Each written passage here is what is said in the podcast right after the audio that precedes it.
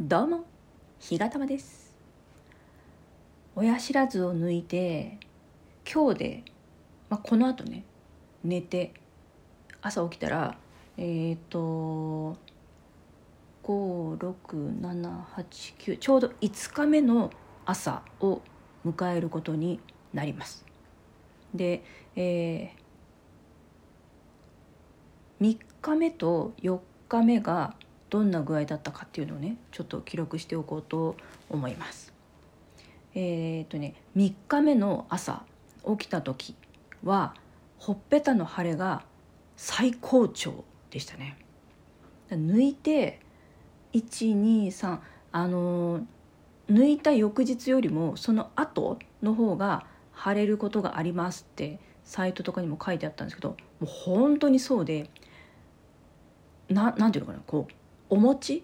お餅がぷくってね膨れたみたいになりましたね。本当に。たゆんたゆんする。たゆんたゆんね。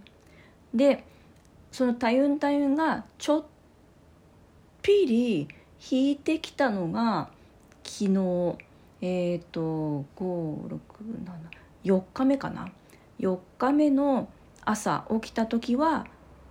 だいぶね引きましたね。だからこうピークがえまあ2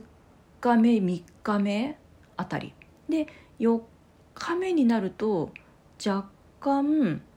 収まってきてで5日目の朝になるともっと穏やかになる。っていう感じかなと思いますね。晴れっていうのは本当に抜いた翌日よりもそのもう一つ、えー、次、まあ、3日目4日目あたりがピーク。だなっていう感じです。で腫れが収まってくるとピンポイントでその抜歯した部分のうずきというか痛みに、えー、ていうのかなこう神経がねいくというかまあ腫れてたらもうそっちの違和感の方がねやっぱ強いんで腫れの方に気を取られてるんですけど腫れが引いてくるとあの歯茎そのものとかねのえー、ちょっと痛いなっていうねそういう感じが、えー、際立ってくるようにはなりました。なのであの痛いなと思ったらすぐね豚腹を飲むようにしています。で、えー、処方された薬は、えー、朝昼晩欠かさずお食事の後に飲むようにしておりまして順調にねなくなってきています、えー、5日分処方された薬は明日の明日というかもう今日ですけど朝ごはんとお昼ご飯の後に飲んだらそれで終了ですね。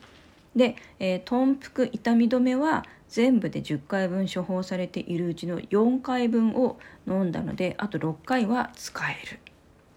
ていう感じです。であともう一つ、えー、処方されたお薬で3日分、ね、1日3回毎食後にお飲みくださいと書かれているんですけど、えー、これ全部ね飲み切ったんですよ。で飲み切ってあ3日分全部飲み切ったなと思ってよくよく見てみたらなんと4日分処方されてんですよこれこれ普通にこういうことってあるのかな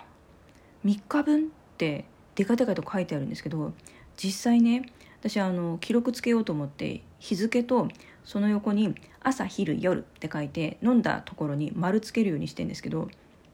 この丸が4日分丸々全部ね朝昼夜埋まってるんですけどここういうのって言った方がいいのかな？別に言わなくていいのかな？というか逆に3日分って書かれているのに4日分出てて4日分のお薬代を私は払ったのか？それとも先方のミスで払ってなくて4日分飲んでいるのか？ちょっと確認するのも怖いんで、もうあのこのままそーっとしとこうと思うんですけど、まあ、とにかく1日分余分に、えー、しっかりお薬を飲みましたというような結果となっております。まあ、明日の朝ねこれから、えー、寝てあと数時間後に起きますけど、えー、このほっぺたの腫れがどのぐらい引いているのか。そして、えー、内出血している部分がどのぐらい収まっているのか、今あの本当にねあの顎がアッパー食らったみたいにこう内出血ができてましてなかなかねこれが引かないあの逆に内出血のこう何て言うのかな紫色青紫になっているところの周りがなんか黄色くなってきててあの痛々しい感じに、ね、なっています。まあちょっとね、あのこんなご時世ではありますけれどもマスクがあるっていうことにちょっとね感謝かなって思う次第であります。というわけで、えー、3日目4日目の記録を収録させていただきました、えー、ここまで聞いてくださった方ありがとうございます。また明日収録したいと思います。それではさようなら。